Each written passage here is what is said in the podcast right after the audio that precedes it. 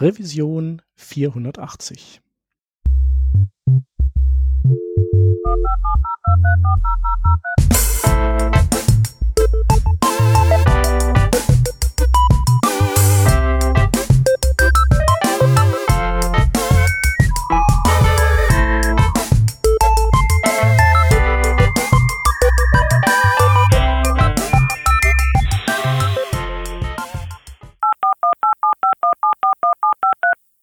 Diese Revision von Working Draft wird euch präsentiert von NetID, der größten Internetförderaktion in ganz Österreich.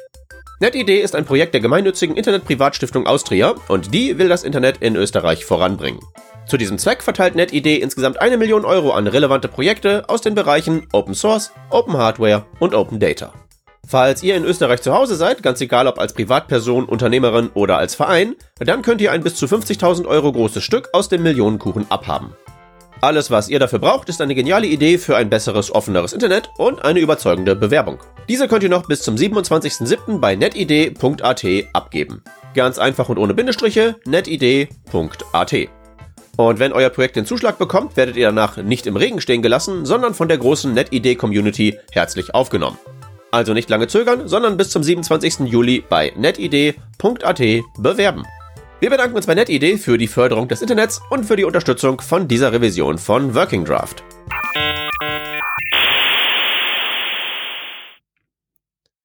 Willkommen bei einer neuen Ausgabe des Working Draft Podcast und wir sind heute zu viert. Da hätten wir zum einen die Vanessa. Servus. Den frisch geimpften Peter. Ähm, moin, moin. Ich bin der Shep, ähm, letzte Woche geimpft. Und als Gast haben wir da äh, die Joy. Hallo Joy. Hallo. Du warst ja noch nicht bei uns im Podcast, ähm, deswegen äh, die Frage an dich, ob du dich einmal schnell vorstellen kannst, bevor wir mit dem eigentlichen Thema loslegen. Ja, das kann ich gerne machen. Ähm, also ich, ich heiße Joy Heron. Ähm, ich bin als Fullstack-Entwickler unterwegs, äh, beschäftige mich ich beschäftige mich, ich, ich beschäftige mich sehr ähm, viel äh, in der letzten Zeit mit Frontend-Entwicklung, vor allem mit HTML und CSS. CSS ist so meine Liebe in der letzten Zeit. Äh, es ist meine Lieblingssprache, würde ich sagen. Äh, aber eigentlich bin ich Fullstack-Entwicklerin. Ich arbeite ähm, bei InnoQ und ich weiß was, ich weiß eigentlich nicht, was, was sonst ähm, so auf den ersten Blick interessant wäre.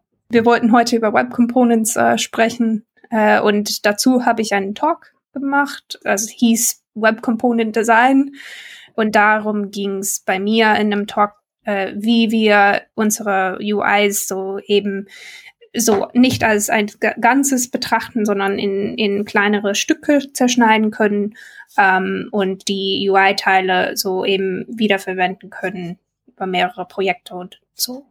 Also im Prinzip eigentlich so komponentenbasiertes Denken, aber so dein Mittel der Wahl ist, äh, wenn ich das jetzt so rausinterpretiere, nicht unbedingt immer äh, Vue oder React oder mhm. sowas, sondern äh, dein, du verpackst es gerne immer mal wieder in Web Components, mhm. also in diese mhm quasi nativen Technologie-Stack, der so dahinter steckt. Ne? Genau, ich habe ich hab eine ähm, unbeliebte Entscheidung gemacht und das ist, dass ich für mich entschieden habe, dass ich mich mit, äh, mit Web-Standards hauptsächlich beschäftige.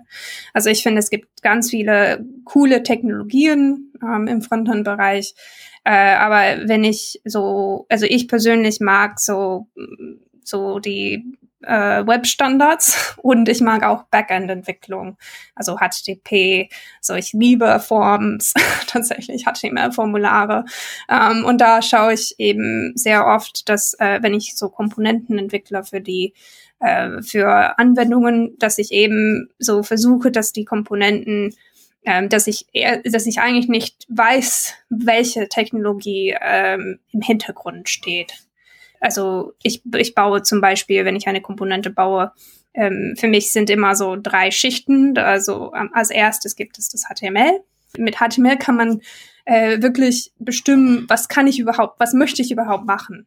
Äh, welche Schaltflächen gibt es? Gibt es irgendwas, wo ich so ein Input, Input, wo ich was eingeben muss, damit die Komponente funktioniert? Und das kann man ganz gut mit HTML abbilden. Dann kann man die CSS so oben drüber legen. Also ich sage immer, HTML ist so make it work und dann CSS ist make it pretty, also dass es ein bisschen schöner gestaltet ist und dann kann ich mit JavaScript obendrauf es auch verbessern, äh, die Komponente. Ähm, ja.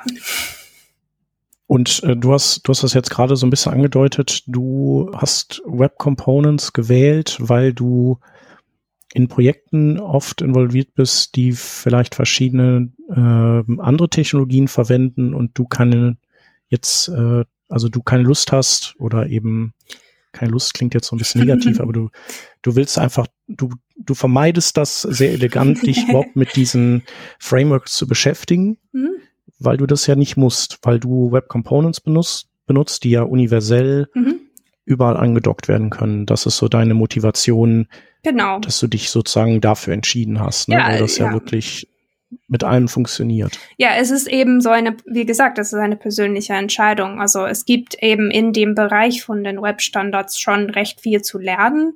Und ich hatte das Gefühl, wenn ich mich darauf einschränke, kann ich wirklich gut werden in CSS, da kann ich wirklich gut werden in HTML, da kann ich so wirklich ein Experte werden in Themen, also im Bereich Accessibility, also sowas. So, das ist, was ich anstrebe. Ähm, und dann äh, diese dieses Skillset ist auf jeden Fall notwendig in, in jedem Projekt, wo ich bis jetzt gewesen bin.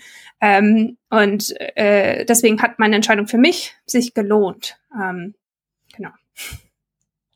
Ja, also du lernst quasi nicht eine Technologie, die vielleicht äh, in fünf Jahren keine Rolle mehr spielt, ne? Weil, weil das ja, ja. Standard ist quasi. Genau. Ja, cool.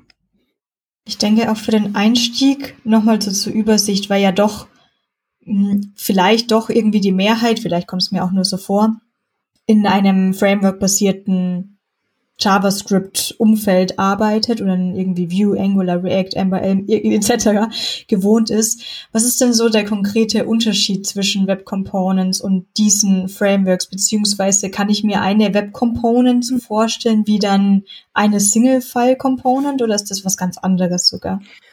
Also für mich gibt's so zwei unterschiedliche Sachen. Also so wenn wenn wir so sowas wie React oder Vue oder ich glaube Angular auch zum Teil, äh, die sind auf jeden Fall auf der Ebene der Komponenten geschnitten. Also wenn ich eine, wenn ich ein, eine React-Komponente schreibe, ist das schon irgendwie eine Verpackung von die Dinge, die für diese, diese bestimmte UI, also diese bestimmte UI, alles, was dazu gehört, ähm, ist in dieser Datei drin.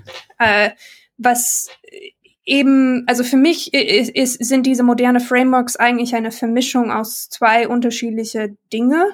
Das eine ist ähm, äh, das Templating, sowas wie Templating. Äh, also da so in React habe ich so JSX, wo ich die ähm, also einfach deklarativ so beschreiben kann, wie die Komponente gerendert wird. Das ist das eine. Da, da, da drin ist eben, was ich vorhin erwähnt habe, wo man definiert, was sind die eigentlich Bestandteile von meiner Komponente, die HTML. Äh, gegebenenfalls ist die CSS, die dazu gehört, in, in der gleiche Datei oder eben daneben.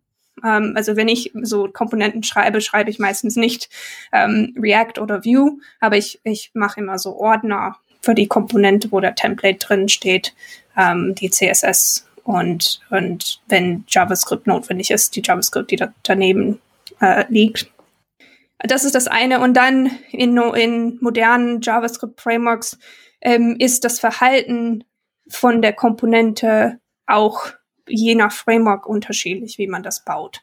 Deswegen, also, aber das sind eigentlich zwei unterschiedliche Sachen. Das eine ist eben das Templating, wo ich bestimme, was ist, was ist die Komponente eigentlich, eigentlich und das andere ist, wie, wie verhält sich diese Komponente. Wenn ich ein Inputfeld habe, was tue ich, wenn der Benutzer etwas in diesem Inputfeld macht und das äh, an, an dem Server angibt. Und wenn, wie ich Komponenten schreibe, ist eher, ich sage, dass ähm, ich verlasse mich darauf, wie der Browser sich verhält was tut der Browser, wenn der Benutzer so etwas in einem Inputfeld schreibt. Ähm, und dann mache ich nicht so viel äh, mehr da drauf. Und ich würde noch sagen, so ein ganz wesentlicher philosophischer Unterschied ist ja auch der, dass wenn man eine Web Component definiert, die ja letztlich von der Konzeption her versucht, einfach ein weiteres HTML-Element zu sein und sich da in den äh, Zirkus des Vorhandenen einzugliedern mit allen möglichen Verhaltensweisen und so.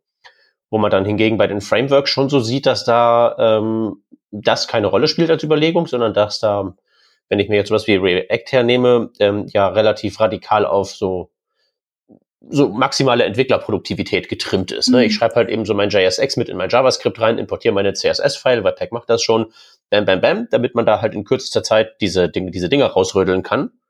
Web Components ist, würde ich so ähm, grob sagen, ist halt mehr Aufwand im Vergleich, aber dafür hat man halt eben was, was dann universell einsetzbar ist, nicht an ein Framework gebunden ist und halt eben, weil es Webstandard ist, eben garantiert bis in alle Ewigkeit weiter funktioniert mhm. und nicht in fünf Jahren irgendwie all und überholt ist. Ja, also das, was du, also ich mochte den Punkt ganz, äh, ganz, also ich, ich fand den Punkt ganz gut, was du gesagt hast, dass es, äh, dass die ähm, Frontend-Frameworks so sehr viel auf, auf Entwicklerzufriedenheit geschnitten sind an vielen Stellen. Ähm, und ich glaube, bei, bei Web Components, da ist, ist das, das Wichtige ist, was, was am Ende rauskommt. Ähm, dass es gut benutzbar ist für den, den Benutzer, dass, äh, dass es accessible ist. Also sowas muss man meiner Meinung nach immer mit berücksichtigen. Äh, weil es nicht darum geht, wie erstelle ich die Komponente, äh, also in meinem Entwicklungsprozess, sondern es geht darum, was ist das, was dabei rausfällt am Ende. Ähm, ist das hm. verwendbar? Ist das, ähm, ist das, kann das wieder verwendet werden? Ja, und was natürlich auch noch erwähnenswert ist, ist, in React ist es ja, also mit anderen Frameworks kenne ich mich nicht aus, mit React ja eigentlich auch nur am Rande, aber da ist es ja wirklich so, dass eine Komponente im Prinzip das einzige Sprachkonstrukt ist, das es gibt. Also da ist es egal, ob ich irgendwie Routing machen möchte oder einen Button rendern möchte, ist beides eine Komponente, während man bei Web Components wirklich mehr so in Richtung UI-Element geht. Also mein mhm. Routing-Mechanismus würde ich damit tendenziell wahrscheinlich eher nicht machen. Äh, will nicht sagen, dass das nicht geht, aber wahrscheinlich ist da die Idee mehr so, dass es da wirklich um UI geht, worauf ich dann, ja, dann rumklicke und vielleicht möglicherweise was baue, was sich möglichst gut in den vorhandenen HTML-Zoo eingliedert, würde ich sagen. Was ich auch mit Web Components verbinde, also einerseits ist, was du gerade meinst, Joy, mit der Accessibility da, also ich habe nie mit Web Components tatsächlich gearbeitet, aber ich habe zumindest unklar Heiten darüber gehört, so von wegen, sie wären ja gar nicht accessible und dann wieder andere Meinungen von wegen, doch, doch, doch, ich habe das nur auf Twitter verfolgt und bin dann mal lieber wieder gegangen, bevor ich in diesen Thread reinrutsche. Das andere, da können wir vielleicht danach noch drüber sprechen, sind Polyfills. Aber wir können gerne mal bei dem Accessibility-Thema bleiben, damit wir da mal aufklären, wie ist denn da die Lage?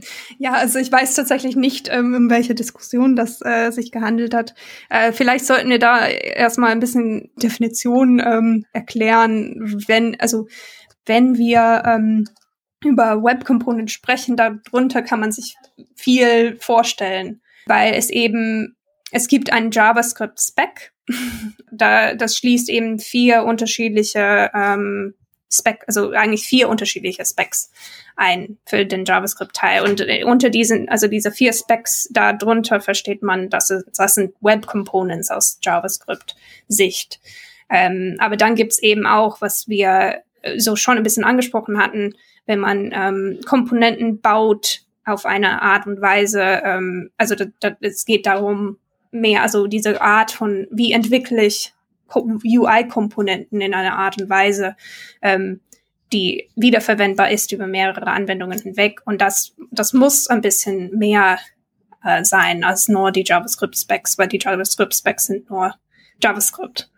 Also unter den JavaScript-Specs kann man, also es gibt, glaube ich, vier unterschiedliche Specs. Das eine, der eine, also das, was ich am meisten verwende, äh, sehr, also ich verwende es sehr gerne, ist, ist Custom Elements.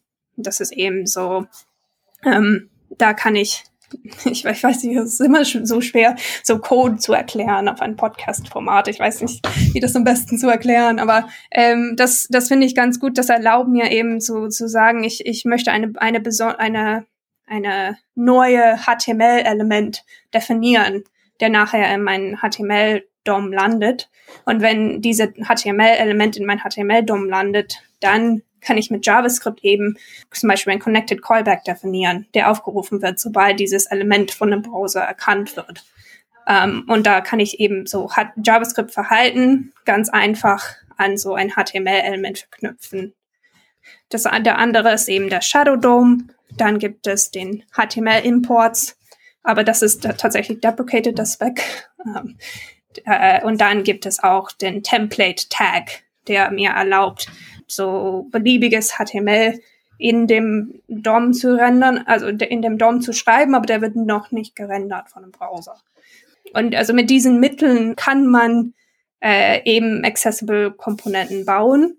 Aber um die Accessible Komponenten zu bauen, muss man schon wissen, also so Ahnung, ein bisschen Ahnung von Accessibility haben. Also die Komponenten, also so Custom Elements an sich ist eigentlich also nur ein so ein Hook, der so HTML mit JavaScript verbindet, mehr oder weniger. Und wenn ich zum Beispiel so eine Komponente schreiben möchte, die wirklich accessible ist, brauche ich in der Regel zusätzliche HTML-Elementen. Ähm, und dann, wenn ich so, wenn ich eben so die Komponente schreibe, ähm, ist es auch so, ich könnte die es überlassen, dass die Komponente so mit äh, so kleinzeitiges JavaScript selber den DOM aufbaut. Und ich könnte da irgendwie ähm, das so machen mit Client-Side-Rendering oder ich könnte eben auch in der, innerhalb von meinem Custom Element schon die HTML-Schaltflächen ähm, also hinzufügen, die ich für die Komponente nachher benötige, so mit einem Templating-Mechanismus. Das ist eher wie ich normalerweise arbeite. Und ähm, wenn man so arbeitet, dann, dann kümmert man sich darum, dass äh, die notwendige Schaltflächen zum Beispiel verfügbar sind, dass man Buttons verwendet, wenn man Buttons braucht, dass man Links verwendet, wenn man Links braucht und so weiter und so fort, dass man die Labels richtig setzt. Ähm, und dann, äh, wenn man das einmal definiert hat und diesen, diesen, diesen Kontrakt klar definiert hat und das er so mit so Keyboard so äh, getestet hat und mit Screenreader getestet hat und so unterschiedliche Dinge äh, und das als, als ein Stück verpackt, dann kann man sagen, das ist accessible. Ja, man ist halt in, man ist halt bei Web Components, äh, glaube ich, auch wegen der, sagen wir mal, etwas umständlicheren Entwicklung auch so ein bisschen tatsächlich dazu getrieben, was du gerade sagtest, nämlich die vorhandenen HTML-Features wiederzuverwenden, also die Links und die Buttons und nicht so wie das bei React und Konsorten so üblich ist, da Web-Development zu machen mit halt ganz vielen Diffs und alles irgendwie wieder zu reimplementieren, sondern hier ist es dann wirklich mehr so ein Zusammenklöppeln aus diesen High-Level-Elementen, die rümpel ich in mein Shadow DOM rein, das rendere ich in mein Element rein, bisschen Behavior noch dran ballern und fertig ist die Kiste. Das mhm. ist schon, ja, äh, was halt, was ich halt immer interessant finde, ist halt so die ähm, diese API von äh, Web Components an sich, wie man das halt macht, was du gerade beschrieben hast. Also Template im Template-Element hinterlegen und ähm, diese Klasse schreiben mit dem ganzen Behavior und dem Connected Callback und so weiter. Ähm, ich finde halt immer wirklich sehr, sehr den Kontrast interessant zwischen dem, und dem, was man halt eben in den diversen Frameworks so findet. Und wie man wirklich erkennen kann bei den Web Components, dass da ganz andere Überlegungen diese API geformt haben und ähm, dass da halt, wie gesagt, Entwicklerproduktivität nicht unbedingt das allererste äh, Wichtigste war, sondern vor allen Dingen halt eben eine Bedienkonzept zu erschaffen, mit dem sich das vorhandene HTML-Werkzeug so gut wie möglich erklären lässt. Das ist halt noch nicht, auch nicht perfekt und so, aber man kommt dem halt relativ nah und dass man halt eben wirklich damit HTML-Elemente bauen kann. Und das ist, glaube ich, so wirklich der mentale Schritt, den man da wirklich gehen muss. Ich mache halt keine Framework-Komponente und eine Web-Komponente ist was grundsätzlich anderes, nämlich ein neues HTML-Element mit allem, was dazugehört. Mit so den ganzen DOM-Properties und Methoden und internen State und was nicht allem, was am Ende möglicherweise so vom UI, wo ich draufklicke und was dann passiert, gleich aussieht, aber letztlich ja, eine ganz andere Herangehensweise an das Problem, ich will da jetzt ein UI-Element haben, irgendwie symbolisiert. Hm. Äh, ja, und es treibt einen halt nicht so zu diesem äh, Neuerfinden vom Rad, was ich eigentlich wirklich sehr schön finde. Hm. Ja, also ich, ich finde auch, also das, das, Ding ist, man kann auch, also so mit Custom Element zum Beispiel äh, Progressive Enhancement ganz gut hinkriegen. Also Progressive Enhancement bedeutet, äh, dass für ältere Browser, dass ich eben einfach auch wenn zum Beispiel Custom Elements noch, äh, wie soll man das erklären? Also ähm, Progressive Enhancement ist so ein bisschen, ähm, äh, ich stelle sicher, dass die Anwendung also noch funktioniert, auch wenn einige, äh, zum Beispiel wenn, wenn JavaScript nicht vorhanden ist, könnte man meinen. Ähm, oder wenn CSS, also wenn, wenn ich in einem alten Browser, äh, älteren Browser so äh, das öffne, wenn ich das in Internet Explorer 11 öffne, dass das noch irgendwie funktioniert. Ähm, auch wenn ich da die modernsten Sachen noch nicht habe. Ähm, und mit Custom Elements, also vor allem, äh, das lässt sich super damit bauen, weil ich zum Beispiel der Custom Element, also wenn ein Browser auf etwas trifft, was er nicht kennt, dann ignoriert es im, im HTML. Und das ist zum Beispiel, wenn ich so eine neue Custom Element hinzufüge und irgendwie der Browser den, ähm, den HTML, also den JavaScript-Teil dazu nicht laden kann, dann behandelt der Browser dieses, dieses Element wie ein Span. Und wenn ich so überlege, was, was mache ich als Default so in ein, in den Span rein, dann kann ich so ein, ähm, äh, so, das ist mein, mein Default-Verhalten. Zum Beispiel könnt ihr mir vorstellen, so ein Custom-Element für einen Modaldialog zu machen, wo, wenn man auf dem, äh, auf dem so Button klickt, dass der Modaldialog aufpoppt. Ähm, aber das äh, Progressive Enhanced Behavior, also das Default Behavior ist ein Link. Also, dass wenn man so auf den Link klickt, dass man eben das in in, so sich öffnet und ich kann noch auf den Inhalt zugreifen, obwohl das JavaScript-Verhalten oder das schöne Modaldialog nicht aufgeht. Ähm, und wenn ich eben da, das als Custom Element äh, baue, kann ich so meinen Modaldialog so als dieses Element bauen und da drin habe ich so ein A, so A-Anchor-Element als mein Link und wenn der Browser den Custom Element nicht versteht, dann ignoriert er den Custom Element und der Link steht noch da. Ähm, so, sowas kann man ganz gut mit Custom Elements bauen. Mhm. Die Frage ist natürlich, ob das jetzt wirklich immer ein Vorteil ist oder auch ein Nachteil. Weil wenn ich mich jetzt in meine React-Welt hineinbegebe, dann brauche ich dieses Problem gar nicht zu lösen, weil das definitionsgemäß nicht existiert, weil wenn es kein JavaScript gibt oder irgendwas nicht geladen werden kann, dann ist sowieso alles im Eimer und ich kann einfach aufgeben. Ja. Ist natürlich schon ganz praktisch beim Komponentenentwickeln, wenn ich diesen Fall nicht bedenken muss ja, also ja, aber dann baust du Seiten, die, also ich meine, ich finde es irgendwie,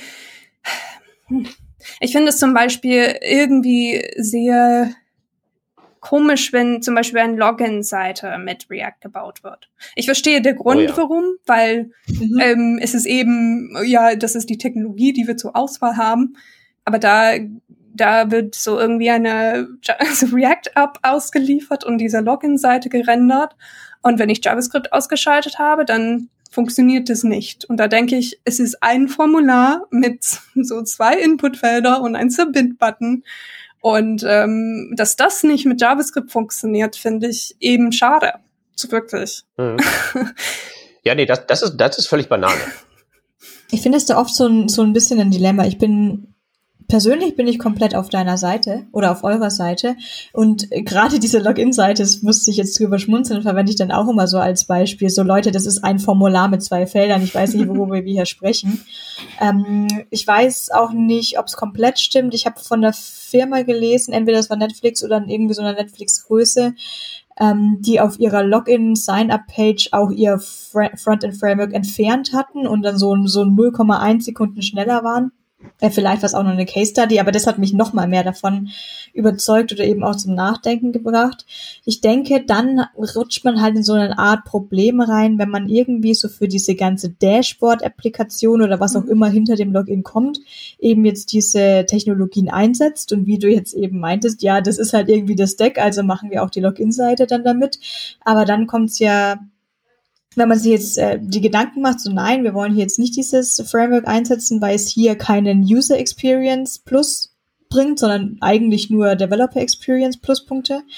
Ähm, aber wie verwendet man jetzt zum Beispiel die gleichen Styles? Oder man ist es mhm. vielleicht auch gar nicht mehr gewohnt, wie mache ich jetzt eigentlich diese Form Validation? Ja, es gibt bei HTML, da kann ich irgendwie Mindestanzahl von Characters angeben, aber ja, wenn ich jetzt möchte, dass ich da reinklicke und dann poppt das Label nach oben, ja gut, das geht vielleicht noch mit, mit eigenem CSS, da braucht man vielleicht auch kein JavaScript, aber irgendwie will man ja dann doch immer, also manchmal will man vielleicht dann so ein bisschen JavaScript Magic noch hinzufügen und mhm. ich glaube, das ist dann dieses Problem dieses ungewohnten Gebietes. Wie mache ich das eigentlich noch mal schnell und schwierig dann. Mhm. Ich meine, also, also mit HTML gibt's inzwischen eigentlich dieses Required, äh, also das Required äh, Field, also das Required, äh, wie heißt das, Required Attribut von HTML, also mhm. Feldern mit dem Pattern-Attribut, also viel, also die, das Grund, die Grundvalidierung kann man schon irgendwie mit HTML abbilden für vieles, was Formvalidierung angeht. Und ich habe überhaupt nichts dagegen äh, zu sagen, lasst uns irgendwie ein Custom Element, also äh, für unser Form Group definieren. Also ein Custom, also dieses Custom Element äh, wrapped eben um unser Label und unser Inputfeld und der ähm, hat bekommt irgendwelche Attribute, der der wo ich dem sagen kann, also bitte validiere dieses Inputfeld nach diesen diesen diesen Kriterien und dann mit JavaScript ver so verbessere ich das Verhalten von einem Browser. Ähm, das finde ich eigentlich super. Was bei Formvalidierung auch so ist, man muss beachten, wir sollten weiterhin ähm, immer serverseitig validieren. also weil Server, also wenn, wenn ich etwa so ein Form zu dem Server schicke, sollte ich trotzdem, auch wenn ich also Frontend-seitig was mache, sollte ich immer auch Backend-seitig Dinge validieren, bevor ich sie in meine Datenbank kippe, zum Beispiel. Ähm, das mhm. brauche ich in der Regel immer. Ähm, ich sehe da gerade noch dieses Beispiel von der Sign-up-Page, wenn das so einen Onboarding-Flow vielleicht durchgeht, dass man erst den Vornamen angibt und noch nichts weiteres. Wisst ihr, wisst, was ich meine, dass man das so klein stückelt, dass ich als User immer nur auf genau ein Ding schaue, dieses Ding mache und dann weitergehe, was dann sehr oft mit dem Client-Side-Routing dann doch gelöst wird.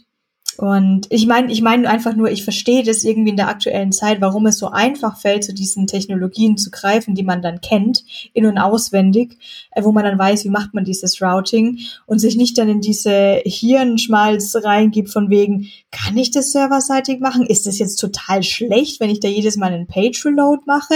Brauche ich da nicht quasi sozusagen eine Page-Transition? Also es ist, es ist kompliziert geworden, ist es heute ein bisschen. Mhm. Ja, und ich meine gerade so dieses Beispiel von der ähm, Login-Seite, die jetzt der, ähm, der Dashboard-App vorgeschaltet ist, ist eigentlich so ein wunderbares, äh, wieder so ein wunderbares Ding, wo man wirklich mal da durchdiskutieren kann, wo in der aktuellen Welt da dann überhaupt für eine Web-Component so ein Platz ist. Weil wenn ich jetzt sozusagen sowas verantworten würde, mega komplexe Dashboard-App und davor gibt's halt einen Login-Bildschirm, würde ich halt einfach auch sagen, einfach nur um da meinen Technologie-Stack übersichtlich zu halten und meine React-Entwickler recyceln zu können, würde ich sagen, ja komm, das Formularfeld könnte man auch mit HTML machen und das wäre dann vielleicht sogar minimal besser. Aber komm, das ist eigentlich nicht wirklich das, wo jetzt so, worauf es ankommt. Das Login-Feld ist nicht das Wichtige, sondern das, was danach kommt, ist das Wichtige. Dann bau das halt mal auch noch mit dem Zeug. So, was man dann natürlich machen könnte, wäre das, was Joy gerade gesagt hat. Man könnte ja theoretisch dann die in dem Login-Formular verwendeten Teile, die man auch in der Dashboard-App wieder verwenden möchte, als Web-Component aufführen. Also man könnte ja Web-Components in der React-App verwenden. Das ist ja gar kein Problem an sich. Nur dann hat man halt zwei verschiedene Komponentenkonzepte, die man da zu jonglieren hat. Und man muss ja im Prinzip bei jeder Komponente, die man neu schreibt, von Anfang an wissen, ob die nur in dem einen Space verwendet wird oder möglicherweise auch in beiden. Und das ist halt dann schwer, teilweise sicherlich auch schwer vorherzusagen. Und das macht es halt wirklich, glaube ich, auch die Entscheidung pro Web Component ähm, schwierig. Und wenn sie dann getroffen wird, manchmal vielleicht auch nicht notwendigerweise zur schlausten Entscheidung, die man so treffen kann würde ich mal behaupten. Ich kann ja auch dann gleich noch weitermachen und Scheu gleich wahrscheinlich dann mit dem nächsten Thema nerven und die, das, was du wahrscheinlich dann auch schon mehrfach gehört hast. Aber das nächste Argument, das schließt sich ja jetzt so toll an, an dieses, ah, dann habe ich zwei verschiedene Technologien, da muss ich alle Entwickler, Entwicklerinnen drauf vorbereiten, damit es immer alles stimmt. Ähm, und da war doch was mit diesen Polyfills und Internet Explorer, mhm. äh, das wollte ich fast sieben sagen, elf. Und ja, ist es dann nicht noch komplizierter, muss man dann nicht noch mehr maintainen. Aber ich hab, glaube auch, dass es mit dem Polyfill sogar ein Update gibt. Ja, also das ist halt, ähm, die, es ist halt die Frage, was man äh, wo unterstützen möchte. Also ich, ich es, es hängt davon ab, was, was man bauen möchte natürlich. Der Vorteil von äh, so von einer Anwendung, die sehr viel äh, mit Progressive Enhancement macht, ist, dass es ähm, äh, dass es eben funktioniert für ziemlich alle Browser, die seit dem Anfang des Internets. Also damit meine ich, wenn ich alles in meiner Anwendung irgendwie abbauen kann, mit entweder ein Link oder ein Formular in irgendeiner Form und dann verbessere ich das eben mit JavaScript, dann habe ich so ein Funktion funktionierendes Anwendung und da der, der Polyfill ist, ist eben das Problem ist, ist, dass wenn ich ein Polyfill einschalte, um su super tolle neue ähm, Funktionalität für moderne Browsern in älteren Browsern zu unterstützen, es sind genau diese Browser, die darunter leiden. Also der Internet Explorer 11 ist eben wahrscheinlich nicht der der schnellste Browser sowieso. Und dann, wenn ich dem sage, du musst so, ich weiß nicht, wie viel Kilobyte an, an Polyfills runterladen und äh, die auch so parsen und verwenden und so weiter und so fort, dann der, also der Internet Explorer 11 Anwendung wird immer langsamer je mehr Polyphysik dazu füge. Und das ist auf der anderen Seite, wenn ich sage, okay, ich bin damit einverstanden, dass der Internet Explorer 11 das Default-Verhalten ohne JavaScript zum Beispiel oder ohne den neueste Custom Element, das ist ausreichend für diese Komponente. Dann kann ich den JavaScript, den Teil für den Internet Explorer 11, der muss den nicht haben und der Default-Verhalten funktioniert. Es ist, es ist schneller eventuell für den Internet Explorer 11, weil der so ähm, weniger so Kilobyte runterladen muss. Ähm, und dann äh, ist, also dann muss ich mir nicht so viel Gedanken machen. Es sind genau diese ältere Browser, die äh, es schwer haben mit JavaScript. Die neueren eher nicht so. Ähm, genau. Und, und äh, ich glaube, man sollte einfach entscheiden, wenn man mehr eher auf der Custom Element Ebene um, unterwegs ist, da kann man auch ein bisschen, also vielleicht mehr Kontrolle darüber haben. Also wenn man React oder so hat, dann hat man eventuell nicht so viel Kontrolle darüber, was tatsächlich rausgerendert wurde in mein JavaScript-Bundle nachher. Ähm, ich kann das eventuell nicht so gut kontrollieren. Wenn ich ein bisschen mehr also so Low-Level mache mit Web Components, dann kann ich das schon mehr kontrollieren. Ich kann entscheiden, lohnt sich dieses Feature? Also, also, also Internet Explorer 11 wird eher so selbst von Microsoft nicht mehr unterstützt. Vielleicht möchte ich gar nicht so das allerbeste Verhalten überhaupt in Internet Explorer 11 ähm, implementieren. Dann kann ich sagen, okay, die bekommen eben so eine HTML-Seite mit Links und das muss denen ausreichen, außer wenn sie mir ganz viel Geld ausgeben. Und dann, dann schauen wir mal, sobald das Geld der Geld auf dem Tisch liegt oder so. Aber dann kann ich ganz bestimmt so entscheiden, okay, diese, für dieses Feature lohnt es sich, für ältere Browser so irgendwie eine bessere Funktionalität zu liefern. Äh, dann schaue ich mir, weil wie kann ich das bauen? Wie, welche Bibliotheken wären dafür notwendig? Wie viel JavaScript wäre das? Wie viel Polyfills bräuchte ich? Würde es sich lohnen? Ähm, und dann kann ich da äh, diese Entscheidungen treffen. Ja, ich ich würde das, ich würd das äh, Argument gegen Polyfills auch nochmal äh, von der anderen Seite betrachten. Nämlich, äh, wenn ich sage, ich baue eine Web Component, dann baue ich ein HTML-Element. Und das hat halt wirklich mit der React-Komponente oder ähnlichem nur den Namen gemeinsam, aber ist halt was fundamental anderes. Und das funktioniert normalerweise auf genau die Weise, die Joy gerade beschrieben hat, mit dem Progressive Enhancement. Und wenn das nicht verstanden wird, dann sehe ich halt den Inhalt zwischen den Tags, wie bei so einem Videoelement im Internet Explorer 6 oder so Zeug. Das heißt, da würde ich halt eben auch sagen, ja, wenn es halt nicht geht, dann in deinem alten Browser, dann geht's halt nicht, weil das mit allen HTML-Elementen ganz genauso ist. Und wenn das für äh, jemanden nicht das passende Verhalten ist, dann ist halt das Web, die Web Component auch nicht die passende Lösung für das zu lösende Problem. Dann geht's halt hin und baut eine React-App, dann werdet ihr damit eher glücklich. Aber eine Web Component ist ein HTML-Element und sollte sich halt, wenn ihr mich fragt, wirklich genauso verhalten. Und da gehört halt eben genau dieses Progressive Enhancement Verhalten genauso dafür. Das heißt, Polyfill wenn man dazu gezwungen wird, gut, dass es da ist und nichts kostet und so, aber würde ich halt wirklich auch von Start weg nicht mit einplanen. Würde ich ganz genauso machen. Ja. Das ist natürlich jetzt so ein Argument von der, von der, von der Fundamentalistenposition her, ne? Aber mhm. das ist halt das Einzige, was Web Components wirklich gut machen können. Die können halt wunderbar ein neues HTML-Element in die Welt setzen und wenn das schon das Ding ist, wofür die da ist, dann würde ich halt auch all in gehen und sagen, da machen wir das jetzt aber auch richtig, mit allen mhm. Haken und Ösen und ja. mit dem kompletten Verhalten genauso nachmodelliert mit dem Progressive Enhancement dazu. Und das ganze Geschwindigkeit, äh, Polyfill, Managen, bla bla bla, kommt halt noch so on top, dass man das nicht braucht. Aber man mhm. sollte das gar nicht erst wollen, ist, was ich sagen möchte. Naja, es ist ja so ein bisschen wie Input-Type-Date oder so. Wenn das nicht unterstützt wird, dann, dann hat man im Zweifelsfall einfach so ein ganz normales Input und also irgendwie hat man das ja eigentlich überall, ne? Ja, genau. Oder hier Videoplayer, ne? Du hast dann keinen Videoplayer, ja. sondern eben Download-Link. Geht ja auch. Ja. Genau. Ähm, apropos Progressive Enhancement, äh, und das ist vielleicht auch nochmal so ein, so ein Ab Abbiege, äh, also ein kleiner Umweg. Ähm, es gibt doch auch diese Custom Elements, die sozusagen extend, also, exten mhm. also äh, sozusagen Extensions sind von bestehenden. Also es gibt, äh, gibt auch dieses Input oder und dann as, dieses as-Attribut, glaube ich, oder? Is. Is. So, mhm. so sieht's aus. Is. Genau. Ja. Ähm, das finde ich eigentlich auch ganz gut, das Konzept. Aber mhm. irgendwie, ähm, also weil da hat man ja schon was, äh, quasi was Funktionierendes und kann das noch schöner machen, aber irgendwie ist das ja auch, da gibt es wenig Einigkeit unter den Browserherstellern, oder? Es ist nicht, dass es wenig Einigkeit gibt, es ist, dass Apple sich entschieden hat, das nicht zu implementieren. Also ich weiß okay. es nicht, ob das, äh, ob das eine endgültige Entscheidung ist. Also Apple ist, ich weiß es nicht, es kann sein, dass sie so einfach verzögern und das doch irgendwann mal implementieren, aber ähm, es ist schon ein Webstandard und das ist nicht implementiert in App bei Apple, also nicht in Safari drin. Das heißt, wenn man ähm, diese dieses, ich glaube, ist das Built-in Replaced Custom Elements? Type Extension ist das, glaube ich. Type Extension, okay. Ich weiß nicht mehr, wie das heißt, aber ähm, da, da kann man das überall in allen modernen Browsern außer Safari ähm, und da Safari vor allem in dem Mobile Market äh, sehr viel, also sehr präsent ist, ist das schon ein Ausschlusskriterium in der Regel.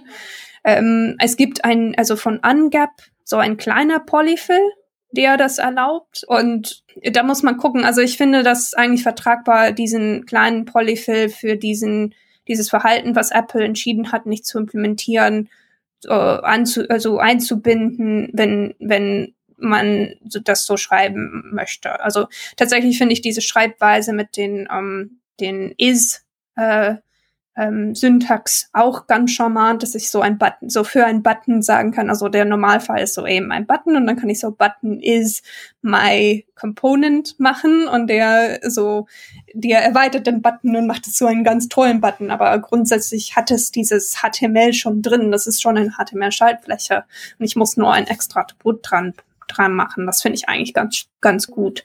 Andererseits finde ich es immer ein bisschen seltsam, dass man, wenn man diese ähm, Type Extensions verwendet, man ja im Prinzip zweimal sagen muss, meine Element, mein Element ist eine Variante von was Bestehendem, weil man muss ja das mhm. is-Attribut anbringen auf seinem Button man muss ja auch, wenn man die Klasse schreibt, dann nicht von HTML-Element extend, sondern von HTML-Button-Element, ja, damit man das, das ganze Behavior hat, was ja schon ein bisschen seltsam ist. Also ähm, mhm. ich bin jetzt auch der Verschwörungstheorie anhängig, dass da Apple uns einfach nur den Spaß verderben möchte, aber ähm, ich halte es auch nicht für ganz ausgeschlossen, dass die wirklich sagen, da muss es API-technisch irgendwie eine bessere Lösung geben, als dass wir uns ständig wiederholen. Kann sein. Ich meine, was aktuell geht, ist, man kann schon die Komponente halt um den Button herumpacken. Und dann ist es auch mhm dann kann man das ohne Polyfills heutzutage verwenden. Ähm, ja. Also im Prinzip so dieses, das, was, äh, was ihr ja gerade besprochen habt auch, ne? Genau. Also das mit wäre halt dem der, Fallback innen drin. Genau. Das wäre eben der, der, äh, der Teil von Custom Elements, was in allen Browsern gut unterstützt ist. Ja kurze Frage noch so Interesse halber, die, das, was als Fallback innen drin ist, äh, das sieht man kurz so als äh, so aufflashen und dann verschwinden oder wie, äh, muss, wie regelt man das am besten? Ähm, nein, also das, äh, das, das bleibt drin tatsächlich, außer wenn man das entfernt. Ähm, okay. Ja. Es hängt davon, also der, der, also der Custom Elements ist wirklich nur der, äh, der Teil, wo ich den HTML-Element Name definiere und dann kann ich JavaScript-Verhalten dazu packen. Aber was drin ja. ist, also das, das kontrolliert man alles selber. Ähm, wenn okay. ich den, also wenn ich den, das, was drin ist, verstecken möchte, kann ich das alles drin verstecken. Oder ich kann was machen, was ich möchte mit meinem JavaScript. Äh, verhalten. Ja, ich glaube, der, ich glaube, der Standard-Use-Case wäre sowas wie, ähm, ich hänge da ein Shadow-Tree rein mit JavaScript und sobald das Shadow DOM da ist, verdeckt das ja das, was ohnehin zwischen den Text steht. Mhm. Und so wird es ja auch mit dem Progressive Enhancement äh, funktionieren. Wenn du kein JavaScript hast, gibt es kein Shadow DOM, dann kannst du den Inhalt zwischen den Tags nicht verbergen, weil du nichts drüber projizierst. Und dann bleibt er halt eben sichtbar. Ja. Aber geht das dann äh, so schnell und unbemerkt? Wahrscheinlich nur, wenn man seinen JavaScript so upfront schon, schon äh, geschickt hat, oder? Mm, es gibt zwei Möglichkeiten. Also das ist, das ist tatsächlich ein so ein schönes Ding, wo man wirklich merkt, dass die Web Components halt eben nicht so benutzerfreundlich sind wie die React-Komponenten. Ähm, du kannst zwei Sachen machen. Du kannst entweder das Skript einbinden, bevor zum ersten Mal dieses neue Element in der Seite erscheint, oder dahinter. Wenn du es vorher einbaust, dann weiß der HTML-Parser, weil er ja das Skript im Rahmen des HTML-Parsens auch ausführt, Also er hat dann schon beim HTML, beim Skript ausführen gelernt, dass es dieses Custom Element gibt und kann es dann direkt parsen und direkt verstehen, dass dein Hello-World Element wirklich ein neues Element ist. Was aber auch passieren kann, ist ja, dass du erst Hello-World irgendwo deinem HTML drin hast, der Parser macht es zum HTML Unknown Element. Hinterher kommt dann dein Skript, das sagt, ach übrigens, das ist eigentlich ein, eine Custom Element und dann gibt es einen nachträglichen Upgrade-Mechanismus. Und je nachdem, wie später dieses nachträgliche Upgrade stattfindet, kann es durchaus sein, dass du das irgendwie da rumflackern siehst. Denke ich mal, das lässt sich relativ einfach vermeiden. Wesentlich problematischer finde ich halt an der Geschichte, dass tatsächlich für dich als Entwickler der Web Component, als jemand, der halt eben dieses innere Verhalten beschreibt, tatsächlich im Code wahrnehmbar ist, ob das Skript zum Zeitpunkt, da sich deine Web Component instanziert, schon eingebunden war oder ob das ein nachträgliches Upgrade ist. Weil wenn es ein nachträgliches Upgrade ist, sind deine Child Elements zum Zeitpunkt des Upgrades schon gepasst und du kannst auf die ohne weiteres zugreifen. Wenn das vorher schon bekannt ist und du sozusagen das Element vom Start weg als korrekte Custom Element verarbeitest, dann sind die Child Elements noch nicht da. Und dann musst du da damit umgehen, sag ich mal. Mhm. Ne, wenn du irgendwie so eine Art Select Element baust und du willst die Options da drin irgendwie äh, verarbeiten, kannst du halt eben nicht davon ausgehen, ich bin ein Element, ich bin connected, also habe ich diese Options, sondern du musst da gegebenenfalls äh, noch Maßnahmen ergreifen, dass du wirklich zu dem korrekten Zeitpunkt dann da reingreifst. Das ist alles schon, das ist schon fies, muss, muss man mal sagen. Das ist wirklich nicht schön. Okay, alles klar. Äh, sollen wir noch über die, also wir haben jetzt ja gerade gesprochen über die Custom Elements. Äh, Joy, du hast ja gesagt, es sind ja insgesamt also vier beziehungsweise drei nur noch ähm, ja. Teilbereiche, die so unter diesen Web Components Schirm gehören. Äh, das zweite, das waren ja, war ja der Shadow DOM, den hat der mhm. Peter ja auch gerade schon erwähnt. Das ist ja quasi, dass man so äh, einen nach außen abgeschirmten eigenen kleinen Mini-DOM-Baum verwaltet in mhm. seinem Element drin. Ne? Mhm. Und äh, da hattest du in der Vorbesprechung gesagt, äh, dass, also das kann man mit JavaScript machen. Mhm. Das ist aber vielleicht für, den, für die ein oder andere nicht so super intuitiv. Und du hattest in der Vorbesprechung gesagt, es gibt jetzt, äh, oder in den Browsern gibt es jetzt auch eine Markup-Version dafür, wo man sein genau, Shadow DOM. Ähm, ich glaube, äh, es steckt leider immer noch hinter einem Flag oder so. Da, da, ich habe es persönlich okay. noch nicht so viel gemacht, ähm, aber ich, ich habe mich gefreut, dass es das, das was in der Arbeit ist. Ähm, da gibt's so ja. eine neue, äh, so die, die arbeiten dran, dass man eben mit Shadow DOM ähm, nicht nur quasi den DOM zur Laufzeit mit JavaScript aufbauen kann, also den abgeschirmten DOM, sondern dass man da auch, äh, es heißt Declarative Shadow DOM, dass man das schon mit drin in dem HTML angeben kann. Und das finde ja. ich persönlich ähm, viel besser, weil man da der Ja, das erhöht halt die Zugänglichkeit. Genau. Ne? Um, ähm, und deswegen ja. hatte ich mich gefreut, dass, dass das in, ähm, in Arbeit ist. Weil das würde dann eher ähm, so erlauben, zum Beispiel, äh, wenn du eine Komponente, wenn du sagen möchtest, ich möchte, dass meine Komponente ähm, hat ein Shadow Dome, aber ich was äh, ich möchte, dass es dieses Shadow DOM hat, auch bevor JavaScript da ist oder so. Ähm, das kannst du nicht machen, wenn JavaScript erforderlich ist, um den Shadow DOM zu erzeugen. Ähm, so. Ja. Ja, und, und was. Ja, was und es gibt vielleicht auch Leute, die, die haben halt einfach keine Lust, sich mit JavaScript äh, da äh, herumzuplagen, wenn die, wenn die vielleicht ähm, HTML craften oder sowas, ne? Ähm, mhm. Die freuen sich, also ich finde, es sind halt zwei unterschiedliche Herangehensweisen, äh, dieses äh, Deklarative und das Imperative oder was das andere ist. Mhm. Ähm, genau, und, und jedem das seine so und mhm. ist halt schön, schön, wenn man Alternativen hat. Genau. Also als zwischenzeitlichen Workaround würde ich halt immer inner HTML empfehlen. Das klappt auch auf Shadow Notes und dann hast du quasi deklaratives Shadow DOM, nur halt eben unter der mhm. JavaScript-Voraussetzung. Ja. Oder was auch, was auch ganz gut ist, also weil Template-Element hatten wir ja auch mal. Mhm. Geht ja so ein bisschen in die Richtung, ist ja auch ein deklaratives Template, ja, baue ich in mein HTML-Element, äh, HTML-Dokument ein, kann ich da dann eine Content Property rauslesen, ist ein Document Fragment drin, kann ich in meinen Shadow DOM reinklonen oder so. Mhm. Äh, ja. Aber braucht ja die Hilfsbrücke, ne? Äh, die, die, was braucht er? Naja, braucht, braucht ja die Hilfsbrücke oder die, so dass der, das JavaScript muss, muss dann eben einmal hochgefahren und äh, da einmal drüber gegangen sein. Ja, also das alles, was ich, was ich halt jetzt sage, ähm, ist äh, immer unter dieser JavaScript-Prämisse schon noch.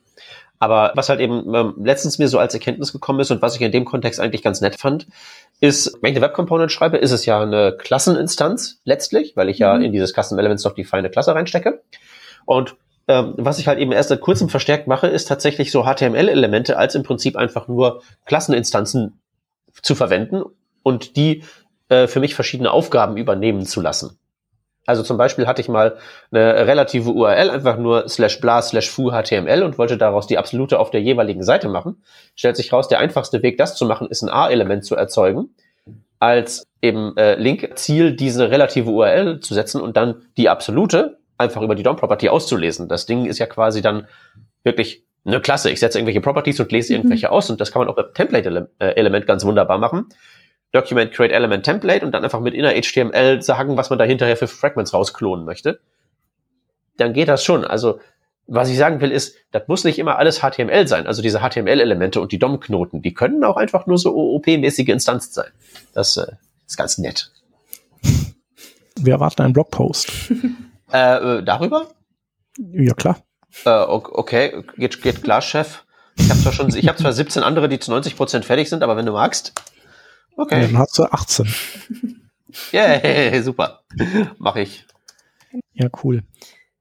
Ja, aber das Ganze, das, das ist ja so ein bisschen, dass so Dinge jetzt nachträglich spezifiziert werden, ist vielleicht auch so ein äh, wieder zurückrudern, so aus diesem reinen JavaScript-Bereich. Ich meine, auch mit den JavaScript-Klassen, die sind ja, also aus React fliegen die ja jetzt auch raus bei den Komponenten, ne? Also die, das ist den Leuten irgendwie anscheinend zu langatmig, JavaScript-Klassen zu schreiben.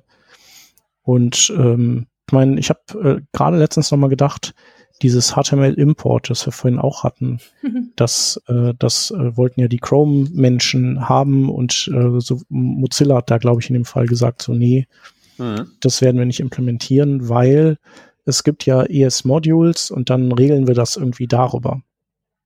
Und das kann man natürlich machen. Das ist ja so der Webpack-Ansatz. Ne? Wir verwandeln alles in irgendwelche JavaScript-Module und dann können wir das alles mit unserer tollen JavaScript-fähigen Pipeline verarbeiten. Und aber eigentlich ist das halt übelst durch die Mangel genommen.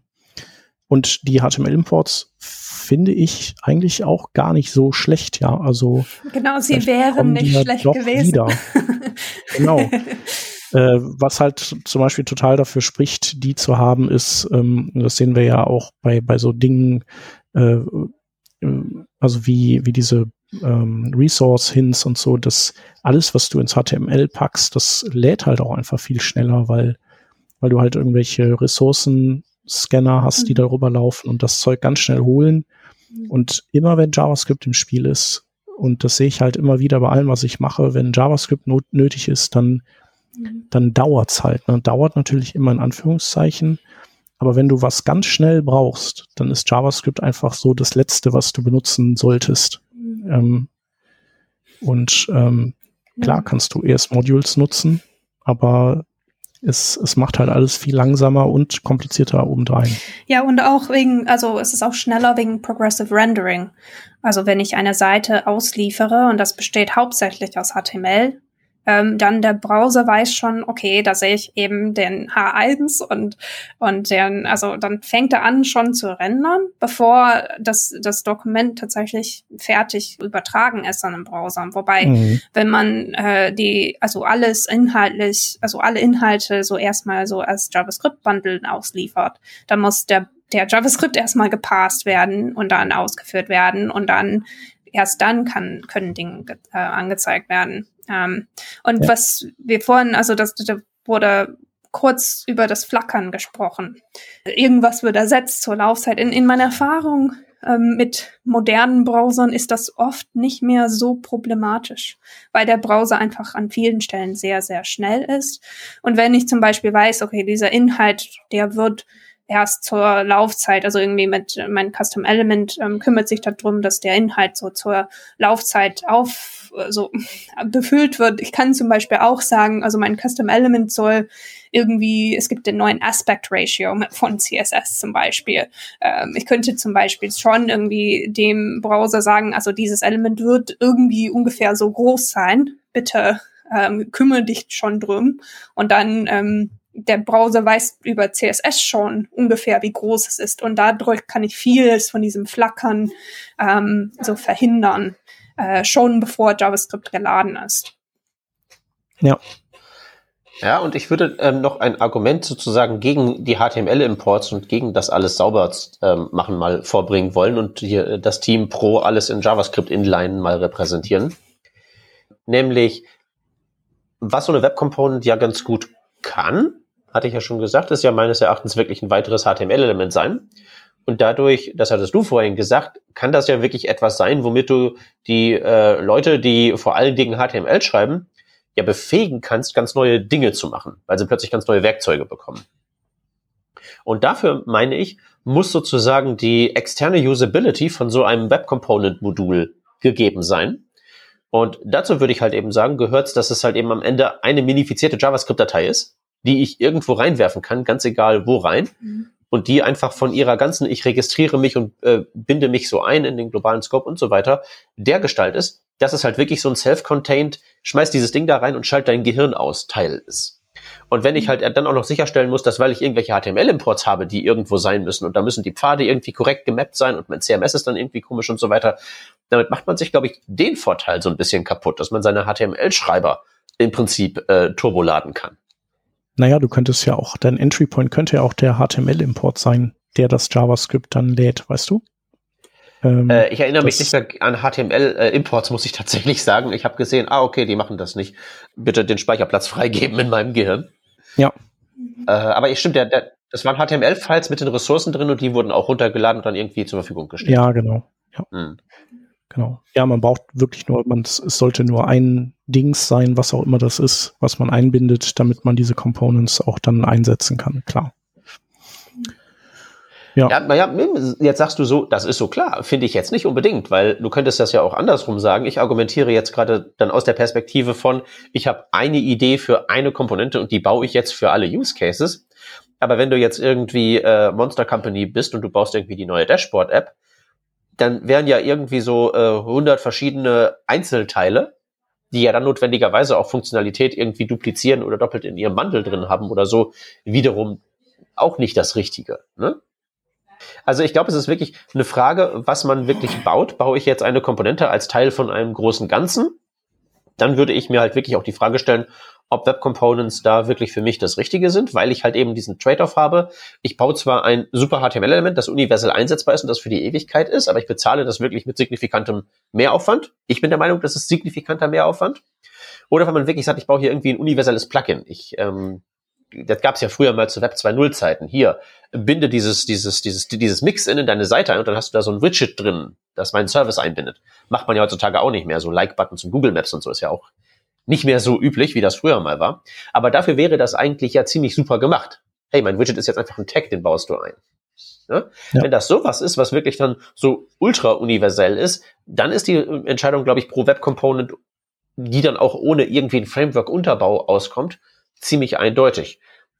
Also ich bin Freund von Web Components, aber ich glaube, die haben einen ziemlich schmalen, ein ziemlich schmales Einsatzspektrum, wenn man jetzt mal so alles, was so in so einer Applikation an Überlegungen und äußeren Zwängen und so dazukommt, dass der Einsatzspektrum halt ein sehr schmales.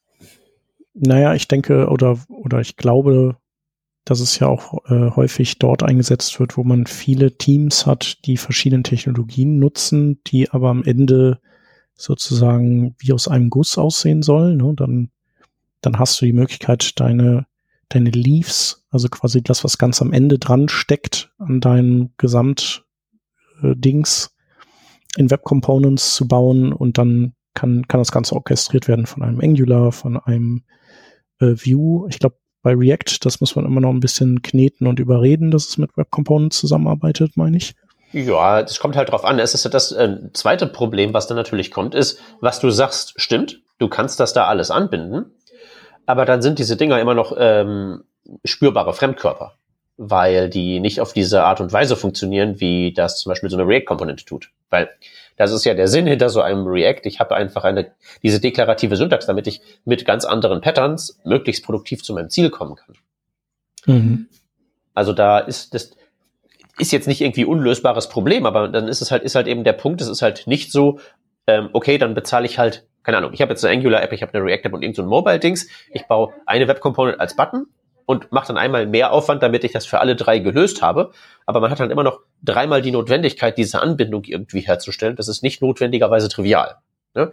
Abgesehen von dem grundsätzlichen Problem, dass man dann ja eine Komponente bauen muss, wirklich alle drei Use Cases zu knechten, was ich glaube ich auch sehr viel leichter sagt, als am Ende getan ist. Ja, aber gut, das ist ja eh ein ganz anderes Thema. Ne? Also ja. Komponenten zuschneiden, das ist äh, auch in jedem Framework irgendwie immer so ein so wann sollte aus einer Komponente dann zwei werden ähm, und wann ist es halt zu viel und zu komplex. Genau. Also ich, ich persönlich bin der Meinung, dass es eine, ähm, also wenn wir halt Webentwicklung als Ganzes betrachten, gibt es ähm, für mich einige Use Cases, wo, wo es für so wirklich reines HTML spricht, zum Beispiel ein Blog, ähm, so alles, was sehr so irgendwie sehr viel Inhalte und sehr viel, ähm, also irgendwie statische Inhalte auf jeden Fall, ähm, das spricht eher für so HTML als für irgendwas JavaScript-mäßiges. Da gibt's äh, auf der anderen Seite so hochinteraktive Anwendungen, wo, wo du denkst, also da gäbe es nicht wirklich dieses Default-Verhalten, also es gibt nicht wirklich so ein Fallback. Also das wäre halt zum Beispiel etwas wie, keine Ahnung, Google Maps oder so, wo ich überall so mit, also irgendwie, das, so inter oder vielleicht Figma. Figma ist ein gutes Beispiel. Also wie würde man Figma mit irgendwie, ähm, also wo ich Kacheln und, und Pfeile malen muss in, auf einem Can Canvas oder so. Äh, da ist es eher so hochinteraktiv und da, da sollte man sich auf jeden Fall so irgendwas JavaScript-spezifisches äh, bauen. Und dann gibt's, ich glaube, es gibt so eine Menge von Dinge dazwischen. Und wir als, als Entwickler, wir entscheiden uns oft für die Dinge, die wir wollen. Also und eigentlich äh, kann man das so oder so bauen, je nach ähm, Präferenz und je nach Gewohnheit. Ähm, und ja. Äh, für mich ist eben also ist so ein bisschen spannend, also da kenne ich mich nicht so gut aus, aber ich, ich finde zum Beispiel sowas wie eine Dashboard. Wir hatten das vorhin erwähnt, also eine Dashboard ist, ist eine sehr gute, äh, das ist irgendwas, wo man sehr gut so eine Frontend-Framework einsetzen kann, weil es sehr hoch interaktives ist. Wenn ich hier klicke, so das aufgehen, keine Ahnung. Also äh, da finde ich es, da kann man ganz gut, könnte man ganz gut so ein, ein Frontend-Framework einsetzen. Aber wenn man da drauf klickt, ist das, was man sieht, ist das wirklich eine hochinteraktive Anwendung? Also, oder, oder ist es eher so eine CRUD-Anwendung im Hintergrund, der statisch ausgeliefert werden könnte? Und ich persönlich finde es sehr gut, äh, dass, wenn man so ein, so sage ich mal, so ein traditionelles Server-Side-Rendered-App macht, dass man zum Beispiel Verlinkungen out of the box einfach mitgeliefert bekommt, weil äh, man jede, für jede, quasi jede Seite eine eigene Ressource benötigt, um das hinzukriegen. Da könnte man zum Beispiel eine, für eine React-App als Dashboard ausliefern und die haben so Links zu den jeweiligen Seiten und auf den jeweiligen Seiten macht man eher so ein Server-Side-Rendered mit Progressive Enhancement Ansatz. Und man könnte natürlich zwischen den beiden einige Web Components teilen. Ähm, aber das, also das, das finde ich persönlich spannend. Ja, und was man natürlich auch noch machen könnte, ist, ähm, was ich in letzter Zeit ganz gerne mache, ist so, man muss ja bei dem Framework nicht immer gleich das dickste nehmen. Also es gibt ja so diese, diese Sachen so aus dem Hyper-HTML-Universum, die ja einfach nur so Template-Tags sind mit dann äh, Virtual DOM und ähm, so, aber die sind halt sehr klein, die kann man auch gut so punktuell einsetzen. Irgendwie dieses Widget mache ich jetzt damit. Und dann halt eben wirklich sowas machen wie, ich habe jetzt eine Anwendung, das ist ganz viel Formular, was du jetzt gerade schon sagtest, Joy, mit so viel äh, weiß ich nicht, ich gebe Daten ein und sende Formulare ab, aber es gibt halt irgendwie so den einen Bereich, der muss halt super interaktiv sein. Mhm. Dann kann man den ja wirklich ganz gut mit zum Beispiel auch sowas bauen und muss nicht irgendwie gleich so in diesen ganzen React-Teich reinhüpfen, wo dann gleich dieses unfreundliche Framework sagt, so ich bin jetzt hier, ich regiere jetzt hier auch mit eiserner Faust und ich sage dir jetzt, dein kleinseitiges Routing ist genauso eine Komponente wie dein Button. Auch wenn man vielleicht sagt, äh, hm, brauche ich eigentlich nicht so richtig jetzt gerade, geh mal weg. Mhm. Also es gibt so, glaube ich, so zwischen so den ganzen Dicken, von denen wir immer reden, glaube ich, auch eine ganze Menge von so Sachen, die jetzt auch nicht nur schiere Exotik sind, die so unzuverlässig sind und irgendwie morgen nicht mehr supported werden oder so. Das kann man sich auch durchaus mal angucken. Mhm. Aber ich, ich, ich glaube auch, dass, ähm, dass wenn man heutzutage Frontend-Entwicklung macht, sollte man einmal eine Anwendung ohne JavaScript gebaut haben. also ich, ich persönlich, also ich, ich, ähm, ich entwickle vielleicht seit zehn Jahren oder so, vielleicht ein bisschen mehr. Ich werde ein bisschen älter, aber ähm, ich ich habe so, als ich gelernt habe zu, zu programmieren, als ich Webentwicklung gelernt habe, ich habe nicht verstanden, wie ein HTML-Form funktioniert. Und da habe ich so irgendwie bei Stack Overflow geguckt und dann habe ich gesagt, okay, wie kann ich eben die so das es so machen, dass wenn ich irgendwie hier klicke, ähm, dass irgendwas passiert und dann habe ich überall so bei all meinen Event-Händler Event.prevent Default einfach so geschrieben, weil Stack Overflow mir das gesagt hat, dass ich das tun soll. Und ich hatte nie verstanden, was ist das Default-Verhalten, was ich hier gerade so, das, das, was ich da verhindere. Und dann äh, habe ich nicht wirklich, also als ich gelernt habe, dass wenn man zum Beispiel ein Formelement so macht mit Inputfeldern und ein Button und dass wenn ich auf den Button klicke, der Default-Verhalten ist, eben so ein HTTP-Request zum Server zu machen und der Server kann irgendwie darauf reagieren und neues HTML ausliefern oder irgendwas anderes machen oder ein Redirect oder was weiß ich. Da war ich so, ah, oh, okay, das macht eigentlich Sinn. Also ich glaube, es gibt viele in, in sage ich mal so, meine Generation und jünger, äh, die Webentwicklung lernen, wenn das nicht explizit erwähnt wird. Da lernt man viele so grundlegende Dinge nicht. Die also wie funktioniert tatsächlich diese HTML-Elemente, die ich da baue. Ähm, deswegen sehen wir in der Frontend-Welt oft Dinge, wo du denkst, das, das, äh, das soll man nicht machen. Also das typische Beispiel ist ebenso einfach ein Div verwenden für einen Button äh, oder, oder sowas. Aber einfach dieses Verständnis ist für viele Entwickler einfach nicht vorhanden. Ähm, und das finde ich sehr schade. Äh, ich glaube, ich, ich finde es ganz gut, wenn man irgendwie die, die eine Methode kennt und die andere Methode kennt und dann beides ausprobiert und sagt, okay, ich verstehe beide, ich, ich verstehe die, die Trade-offs zwischen beiden. Also ich persönlich ähm, gefällt, mir gefällt diesen Weg und jemand anders gefällt einem anderen Weg. Wir können dann anders entwickeln, aber wenn dieses Grundverständnis fehlt von wie funktioniert so ein Browser, wie funktioniert HTML, das ist, wo ich eher sage, okay, da sollte man eigentlich Zeit investieren. Ja, es ist für mich auch so eine Frage von, von Guides. Also jetzt, ich weiß es bei Vue.js auswendig, aber ich bin mir sicher, dass es bei anderen auch so sein wird. Ich habe auch an dieses Event Prevent Default ähm, Beispiel gedacht.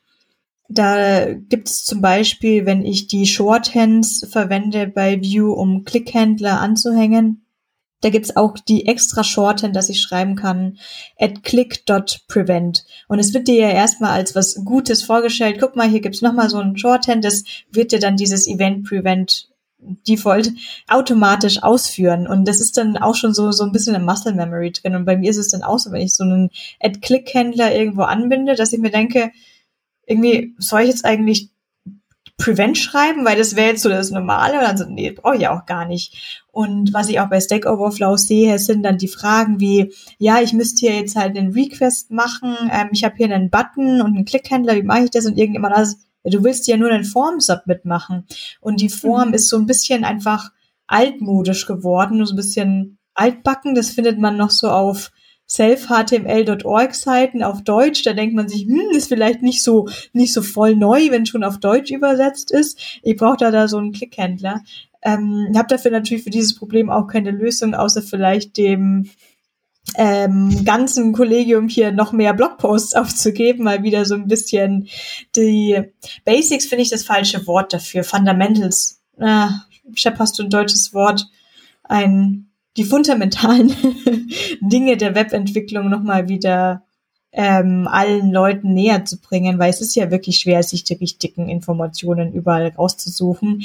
Und dass ein Form-Submit zum Beispiel gar nicht nur ähm, ein Get-Request mhm. sein kann, sondern auch ein Post-Request, der vom Backend angenommen werden kann mit der Data Method Post, ist, glaube ich, auch schon sehr unbekannt geworden. Das, was ich immer nur sehr schlimm finde, ist, wenn irgendwas, wir hatten es vorher schon, ähm, ausschaut wie ein Link und dann kann ich aber nicht irgendwie Rechtsklick machen und den Link zu öffnen. Das macht mich als Nutzerin dann immer so ein bisschen kirre.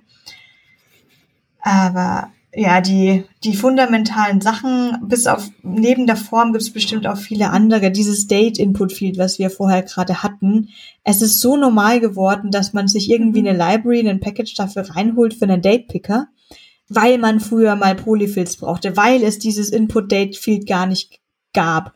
Ähm, das ist, glaube ich, einfach so in nicht die erste Wahl geworden ist, jetzt einfach diese nativen Felder zu benutzen, weil man entweder ist man schon lang genug dabei und traut sich nicht so richtig, so nach dem Motto, wie geht das jetzt wirklich? Oder auch man weiß es nicht, weil man einfach danach googelt, dann googelt man, hm, ich brauche einen Datepicker und dann kommen halt irgendwie fünf Libraries.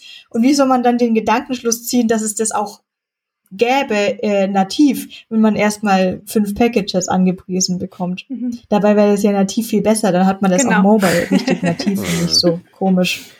Ja, also ich, ich weiß auch nicht, wie man das den Leuten beibiegen kann, aber ich, ich weiß, wie ich es ihnen mittlerweile pitche. Ich sag mittlerweile, guck mal, was du alles für umsonst kriegst. Mhm. Brauchst du nichts installieren, musst du kein NPM durchsuchen, sondern guck mal hier, hast ein Input-Type-Date. Ja, sieht in jedem Browser anders aus, aber dafür musst du auch nichts dafür tun. Mhm. Und das reicht zumindest mal für die ersten drei Iterationen deines Prototypen und dann kannst du ja immer noch gucken, wie wichtig dir das Design ist. Aber das ist ja auch was Gutes, ähm, die nativen Designs, finde ich. Weil du bist ja als User dein Betriebssystem mhm. gewohnt. Mhm. Und ich finde, dass wenn es bei iOS so ausschaut, wie bei iOS die Sachen aussehen, dann habe ich da mehr Vertrauen, als wenn es ein Custom Design wäre. Weil ich weiß ja, welche Arbeit hinter Custom Design steht, nämlich nicht, du, du Entwicklerin, kannst du mal kurz hier von blau auf grün und ich so, nee, da muss ich das ganze Ding neu bauen, wenn ich das jetzt versuche. Aber ja, ja, ist das wichtig? Ja, ist voll, ist voll wichtig. Mhm. Ja, okay, ist voll wichtig. Dann, dann implementiere ich das alles mal hinterher und dann weiß ich ja schon, welche Bugs da drinnen sein werden, was ich alles vergessen werde einzubauen. Das geht ja schon bei Buttons mhm. los, dass man denkt, da wäre ein Klickhändler drauf. Na, na, na, da ist ein Enter-Händler, keine Ahnung, was da alles drauf ist, einiges. Deswegen habe ich da weniger Vertrauen, wenn alles so custom gestylt ist. Ja, es ist völlig richtig, dass das äh, eigentlich wirklich eine Käseanforderung ist. Ähm, und vor allen Dingen ist es ja wirklich so, wenn du den Leuten das wirklich mal so auseinandersetzt und so sagst, guck mal hier, wer der Chef von tyrannischen Mittelstandsunternehmen, nimm mal dein iPhone und guck mal, dann sieht's genauso aus, wie du es gewohnt bist. Ist das nicht toll? Und dann sagt er, ja, ist toll. Und dann zeigt er auf den großen Bildschirm, wo dann Internet Explorer neben Chrome ist und sagt, aber da soll das auch, soll das anders sein. yeah. So. Äh, das, das, ist halt das Problem. Aber du kannst es zumindest, wie gesagt, den Entwicklern kann man das zumindest pitchen als äh, Free Lunch. Das wäre so mein Versuch, mhm. äh, da die Begeisterung zumindest für diese Webstandards irgendwo herzuholen. Äh, ähm, holen. Zum Beispiel auch dieses ganze Accessibility-Thema ist den meisten, glaube ich, wirklich gar nicht so irgendwie präsent. Aber wenn man einfach nur mal so eine ganz simple Demo-Seite aus lauter Diffs baut und dann mit den semantischen Elementen und ein bisschen ARIA-Rolls noch oben drüber, einfach nur damit man es mal zeigen kann, dann kommt gleich so dieser, dieser, dieser Galaxy Brain-Event von wegen, ich wusste gar nicht, dass ich das alles haben kann, ohne was dafür zu tun. Und dann sind sie zumindest motiviert, wenn mhm. auch noch nicht befähigt. Aber das kann ja dann mhm. vielleicht noch kommen. Ja, ich, ich, ich versuche das auch immer zu verkaufen mit, äh, guck mal, das, ähm, das hat, das funktioniert jetzt, funktioniert auch für, also es gibt eben Fallbacks für ältere Browser ähm, und das wird, ähm, wenn ich das, wenn du das so baust, dann wird das für 20 Jahre funktionieren, ohne dass du updaten musst. ähm, oder 30 oder wie auch immer, wir wissen nicht, wie lange. Aber es ist eben so viel zukunftssichtiger, zukunftssichtiger, als, ähm, als wenn ich sowas, so eine eigene Bibliothek einbaue und nicht weiß, wenn die Bibliothek nachher irgendwelche Dependencies, ähm, so ein, wie heißt das so, irgendwie ein Vulnerability in den Dependencies hat und ich das nicht mehr verwenden kann und dann muss ich das austauschen und das ist viel Arbeit. Ähm, da kann man eher sagen, nee, also das funktioniert. Ähm, ich habe so den nur JavaScript-Mitteln dafür verwendet. Ähm, also so den, ich meine, die Standards dafür verwendet. Das wird funktionieren für alle Browser, die den Webstandards implementieren. Ja, ich denke, dafür muss man auch nur so einen Ticken älter immer sein. Also ich habe das so beobachtet, dass gerade wenn man frischer einsteigt, doch mehr Begeisterung für Packages und Libraries vorhanden ist, als bei den Leuten, die das seit Jahren bis vielleicht sogar auch eher Jahrzehnten machen. Also wo auch eher so eine Package Library Angst, Panik aufkommt, wie dieses so, nee, ich hole mir gar nichts von das kann, weil genau aus dieser Angst heraus, was heißt Angst heraus, aus der Arbeit heraus, die entsteht, solche Sachen abzudaten, vor allem, wenn sie mit Problemen verhaftet, behaftet sind, aber auch ohne. Ich meine, man muss jetzt hier immer wieder mal so ein Maintenance drum kümmern. Das ist so ein bisschen wie, hin und wieder muss ich mal wirklich in der Ecke so richtig Staub wischen, als nur drumrum. Und es kostet einfach Zeit, die ziemlich unnötig eigentlich mhm. ist. Und ähm, da muss man ein paar Mal durch diesen Schmerz durchgelaufen sein, um zu lernen, dass das nicht das ist, was man ja, machen will. Das ist möchte. auch einer von den Vorteilen, wenn man Web Standards nimmt. Zum Beispiel, wenn ich, also wenn es ein neues, cooles ähm, Feature in, in einem Browser gibt, da kann ich ein Polyfill nehmen. Und das heißt, später, wenn ich update, äh, weil ich zum Beispiel ein älteres Browser nicht mehr unterstützen muss, also ich update, indem ich Dateien lösche.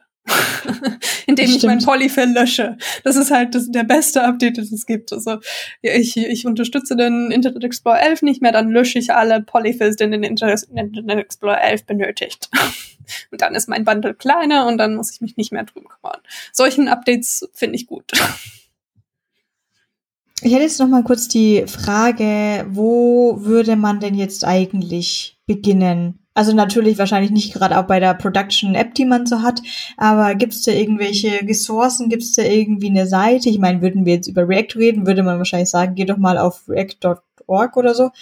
Ähm, aber wie fängt man denn damit mal an, damit man auch diese Anfangsangst einfach verlieren kann?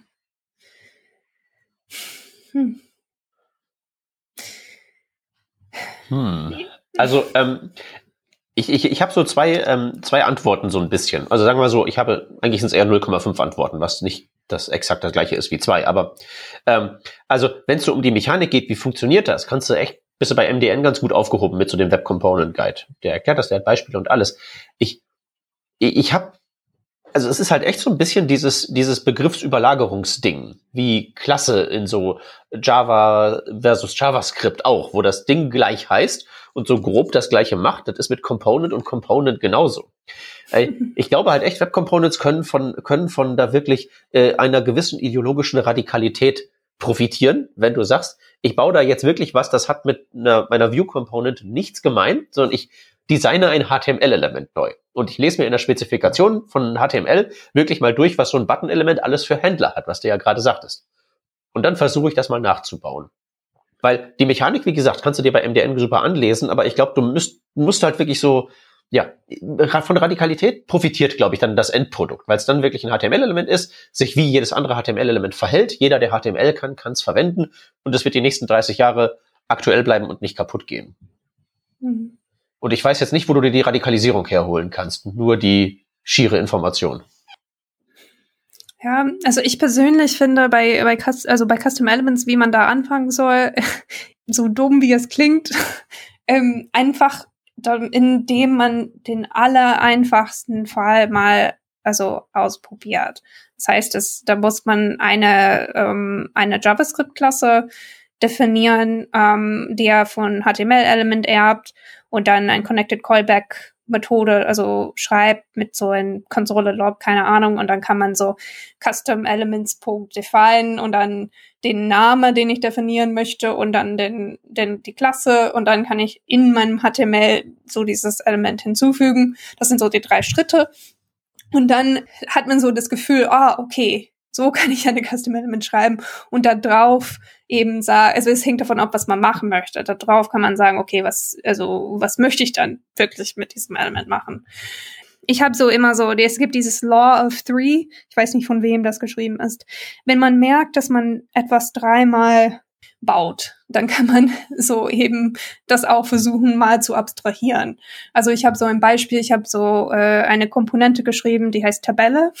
Ähm, die macht sortierbare Tabellen. Ähm, und da habe ich bemerkt, in all meinen Projekten brauche ich eben so äh, eine sortierbare und filterbare Tabelle, wo eben in, in jeder Spalten so es dieses äh, Inputfeld gibt und dann gibt's so Pfeile zum Sortieren auf und runter.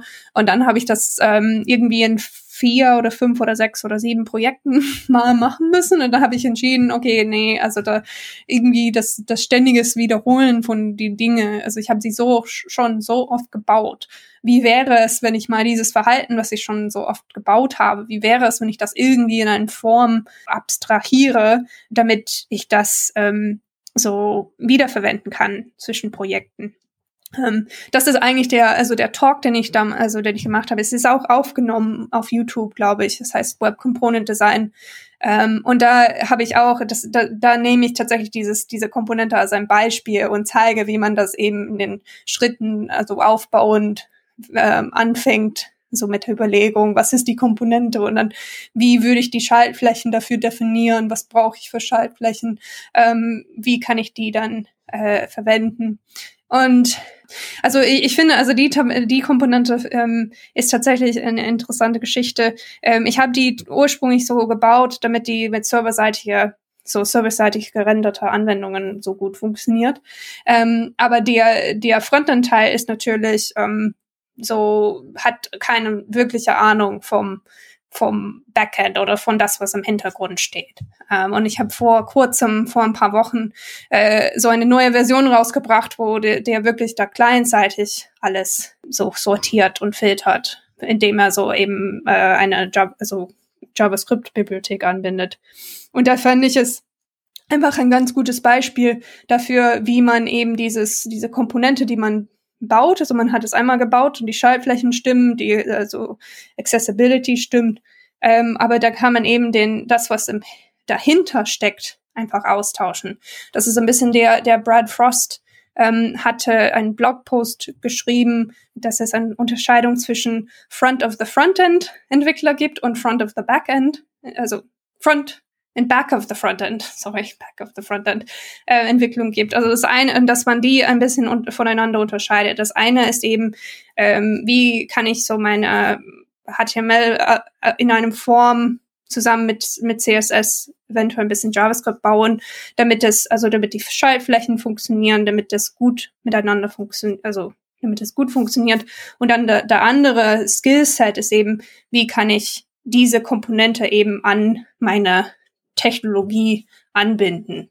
Wie kann ich es in meinem äh, Single-Page-Framework anbinden oder wie kann ich das mit einem Backend verbinden?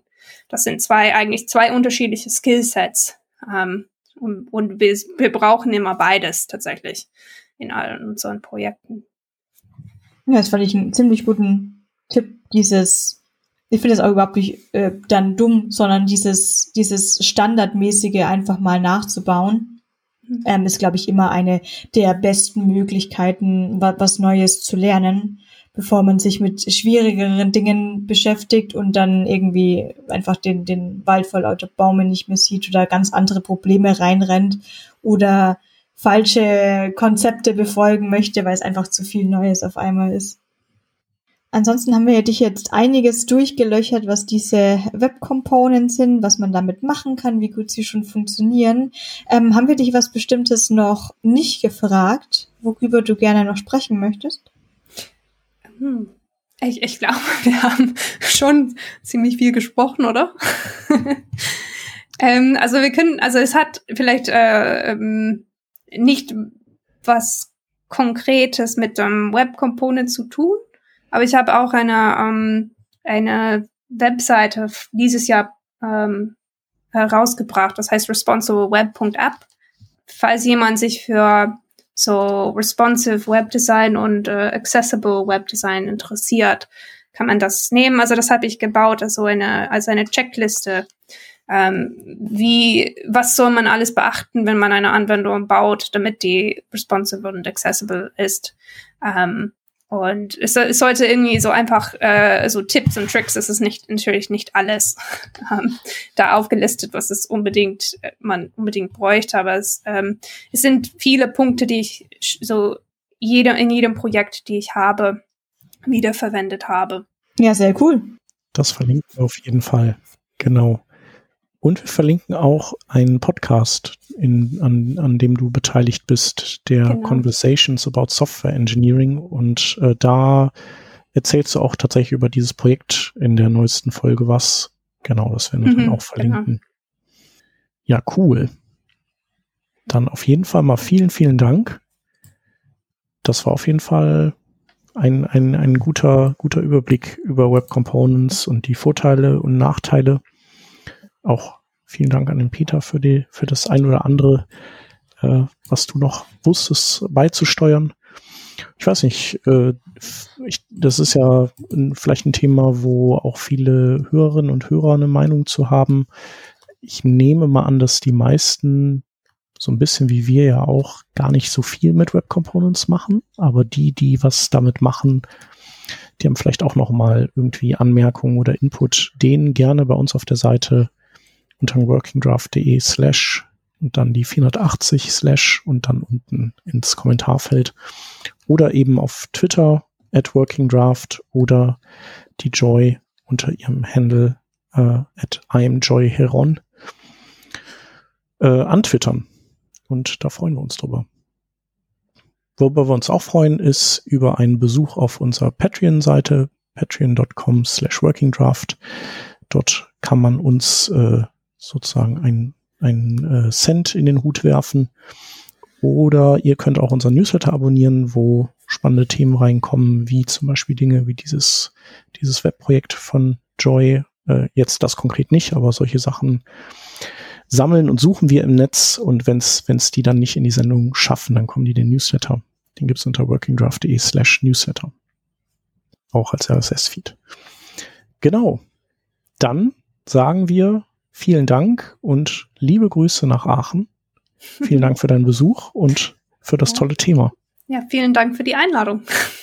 Das wiederholen wir beim beim, beim nächsten Thema, das du auf, auf Lager hast. Genau, wir bleiben einfach in Kontakt. Okay. Super. Genau. Und äh, genauso liebe Grüße nach München und nach Kiel. Aus jo, Düsseldorf. Servus. und nach Düsseldorf. Genau. Schönen Abend euch und bis nächste Woche. Bis dann. Tschüssi. Tschüss. Ciao.